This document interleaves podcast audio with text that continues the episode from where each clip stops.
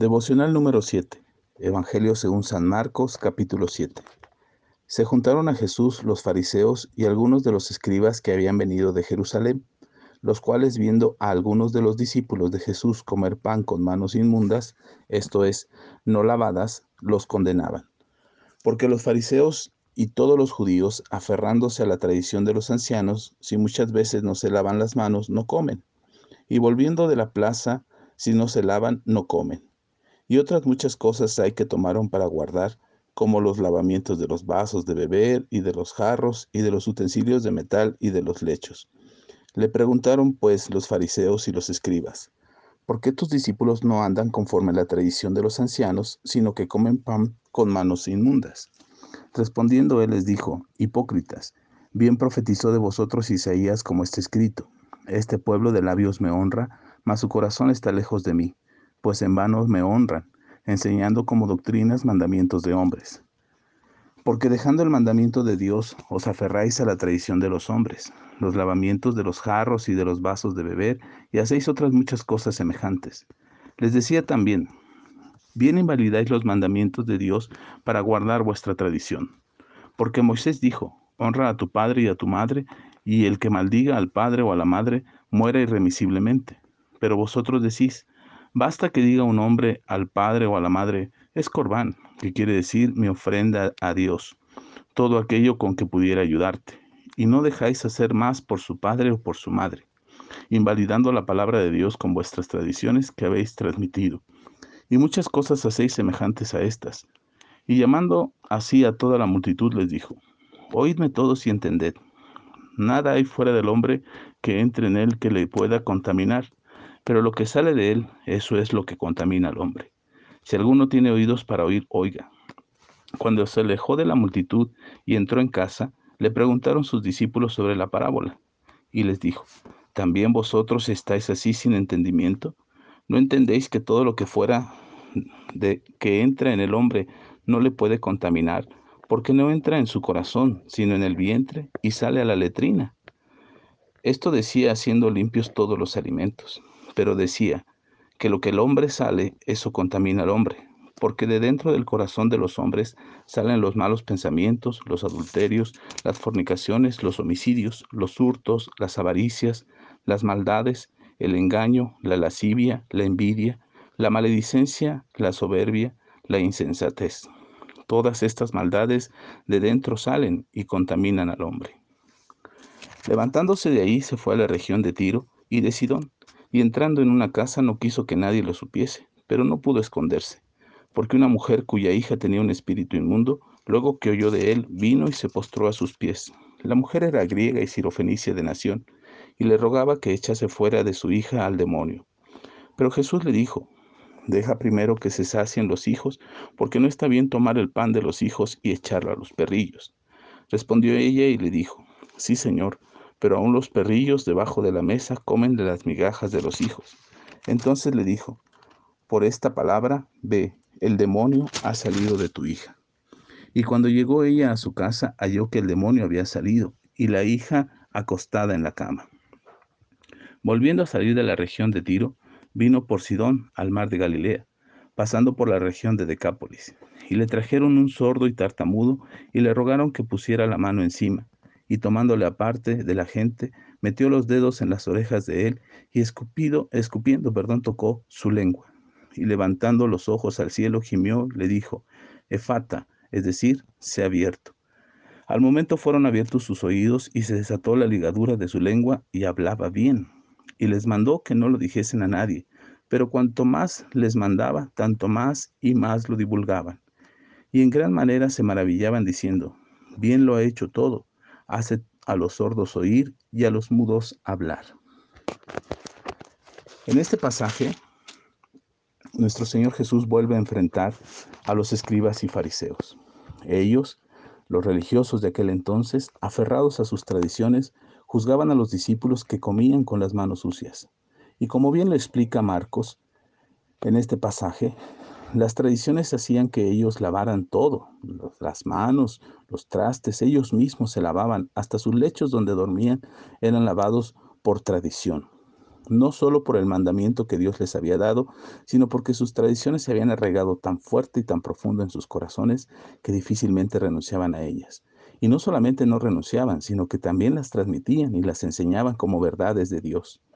Lamentablemente hoy en día tenemos muchas tradiciones y hacemos muchas cosas por tradición, sin saber realmente lo que está de fondo. Practicamos actos religiosos y seguimos tradiciones humanas que pareciera ser agradables a Dios, pero en el fondo Dios no le agrada. Específicamente en este pasaje habla acerca de lo que contamina al hombre, puesto que los religiosos en aquel entonces enseñaban que todo lo que entraba por la boca de, las personas, eso les contaminaba. Por eso eran tan estrictos en cuanto a la comida. Y hasta el día de hoy, el pueblo judío practica esta tradición, lo que hoy conocemos como comida kosher, que es comida seleccionada, avalada por los rabinos, que pueden asegurar que ese alimento tiene un proceso puro, limpio, y que es un alimento que no los contamina. Lamentablemente, y en el error que caemos es creer que lo que está fuera de nosotros es lo que nos contamina. Pero las palabras de Jesús son que lo que nace del corazón, lo que sale del corazón, es lo que contamina al hombre. Lo podemos ver de una manera clara cuando nosotros hablamos y decimos y ofendemos a los demás creyendo que no nos va a contaminar nada, que lo que estamos haciendo es defendernos o defender nuestra postura o defender nuestros argumentos y nuestras creencias. Pero en realidad lo que sale de, de nuestra boca es lo que está en nuestro corazón. Qué curioso que en esta época, que se supone es la era de la información y de la comunicación, hoy hablamos menos con nuestra boca. Pero ¿qué tal con nuestros dedos? Escribimos en redes sociales y compartimos en redes sociales aquello que está en nuestro corazón. Cuando compartimos una imagen, cuando compartimos una frase, un pensamiento, estamos reflejando lo que hay en nuestro corazón. Pareciera que es mentira y pareciera que solamente es un juego o un momento de entretenimiento pero en realidad empatizamos con lo que está en nuestro corazón. Y si hay una frase, un pensamiento que compartimos en nuestras redes sociales eh, como una imagen, una frase, una ideología, y lo compartimos con libertad, eso refleja lo que hay realmente en nuestro corazón. Hoy hacemos más daño con nuestras palabras y causamos más mal con lo que decimos y compartimos y lo que escribimos en un mensaje, en una red social, causamos más daño que lo que pudiera entrar por nuestra boca. Hoy en día usamos el argumento y el, ser anónimos en redes sociales como algo tan simple como compartir cualquier cosa. Pero en realidad lo que estamos mostrando y reflejando en ello es lo que está en nuestro corazón. Por eso debemos de tener cuidado con lo que simpatizamos, con lo que empatizamos y con lo que creemos, incluso con lo que compartimos porque eso mismo hablará mucho de lo que hay en nosotros, no solamente lo que hay en redes sociales, sino también lo que está en nuestro corazón. Por eso es importante cuidar lo que compartimos, lo que decimos, lo que escribimos, los mensajes que mandamos, porque eso hablará mucho de nosotros, no tanto del que nos escucha, hablará de nosotros, dirá lo que está en nuestro corazón compartir la fe, compartir de Jesús, compartir frases bonitas, no solamente se refleja en lo que nosotros decimos y compartimos en redes sociales, sino también nuestros propios actos reflejan lo que hay en nuestro corazón. Es de adentro hacia afuera, no de afuera hacia adentro. Es de adentro hacia afuera lo que nos contamina. Si lo que nosotros decimos y hablamos y hacemos no refleja los pensamientos de Jesús y no refleja el Evangelio de nuestro Señor Jesucristo, estamos permitiendo que todo eso también nos contamine. Después nos encontramos con una mujer que se acerca a Jesús. Si bien Jesús quería pasar en el anonimato, era imposible que él pudiera pasar por escondido, porque la gente estaba esperando que él actuara a su favor. Hoy en día podemos ver eso también en Jesús. Jesús no está en el anonimato. Nuestro Señor Jesucristo, a pesar de que los tiempos y las eras y la ciencia y todo aquello que ha querido de, eh, denostar y decir que la palabra y que el Evangelio y que la Biblia es mentira, son personas que no han conocido a Jesús. Esta mujer se acerca esperando un milagro. Las palabras de Jesús parecieran ser discriminatorias, porque hace un, da un mensaje acerca de que el pan es para los hijos, no para los que no son hijos. Y muchos pensarían que ese es un acto discriminatorio porque la mujer no era judía, era sirofenicia, era griega. Entonces, para ellos era un acto y para muchos hoy en día sería un acto de discriminación. Pero Jesús no estaba discriminando a la mujer, estaba desafiando su fe. Estaba desafiándola a alcanzar el sueño, el anhelo de su corazón. El deseo de su corazón era ver a su hija libre, libre de ese azote que ella vivía continuamente. Se acerca, a Jesús esperando ese milagro. Jesús no rechaza el milagro ni rechaza a la mujer, la desafía a creer.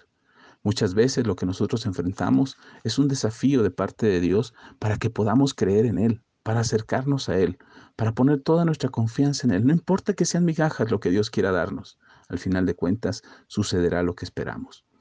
Y el Señor Jesús le dice a la mujer, por tu palabra, por tu fe, por lo que tú has creído, el milagro te sea hecho. Es importante, volviendo al tema anterior, que lo que confesemos y que lo que hablemos refleje nuestra fe en Jesús que lo que nosotros decimos y publicamos en redes sociales refleje lo que nosotros creemos. No solamente es una idea, no solamente es un sentimiento, es nuestro estilo de vida.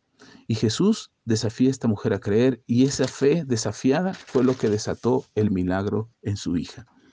Hoy muchas cosas que esperamos que sucedan no, sucederán como un acto de magia, sucederán porque la fe en nosotros activa el poder de Dios y el milagro sucede. Finalmente, en el capítulo que leímos, Jesús sana a un sordo mudo. Y nuevamente, rompiendo toda tradición, Jesús hace algo extraordinario. Usa sus dedos, los introduce en los oídos de este hombre sordo y escupe en la lengua de este hombre.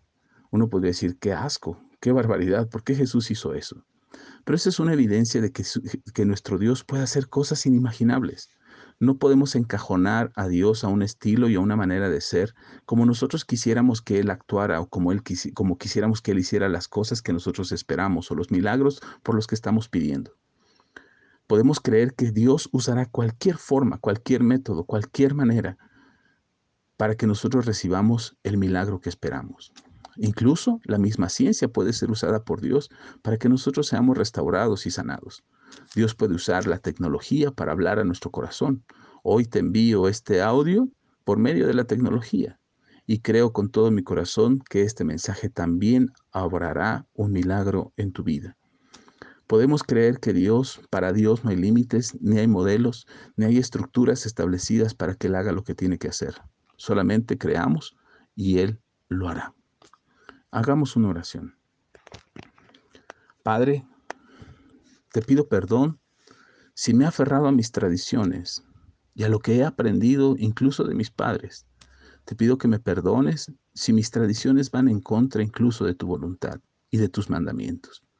Te pido que me ayudes a entender con sabiduría lo que tú esperas de mí, lo que tú quieres que yo haga.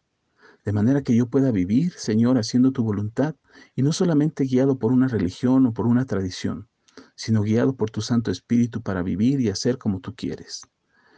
Ayúdame, Señor, a entender con sabiduría que las palabras que salen de mi boca o los textos que escribo con mis manos pueden también contaminarme a mí y contaminar a otros.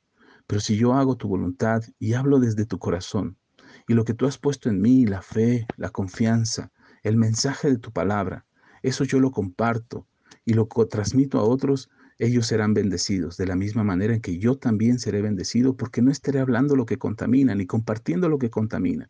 Estaré compartiendo lo que edifica, lo que ayuda, lo que restaura. Y de la misma manera que tengo la intención de ayudar a otros y compartir mi fe con otros, de esa misma manera yo también seré restaurado y bendecido. Gracias Señor porque tú haces cosas extraordinarias, inimaginables, como a este hombre en el que introduciste tus dedos en sus oídos y escupiste en su lengua algo que pareciera inverosímil, pero Señor, tú tienes maneras extraordinarias de obrar, inimaginables. Yo no podría encajar tus obras y tus milagros a como yo quiero, pero tú puedes hacer conmigo como tú quieras. Y de esa manera, Señor, creo que obrarás un milagro en mi vida. Gracias, Padre, porque así lo creo y porque sé que tu palabra es verdad y porque sé que lo harás, porque tú eres Dios y no hay nadie como tú. Te amo, Señor, en el nombre de Jesús. Amén.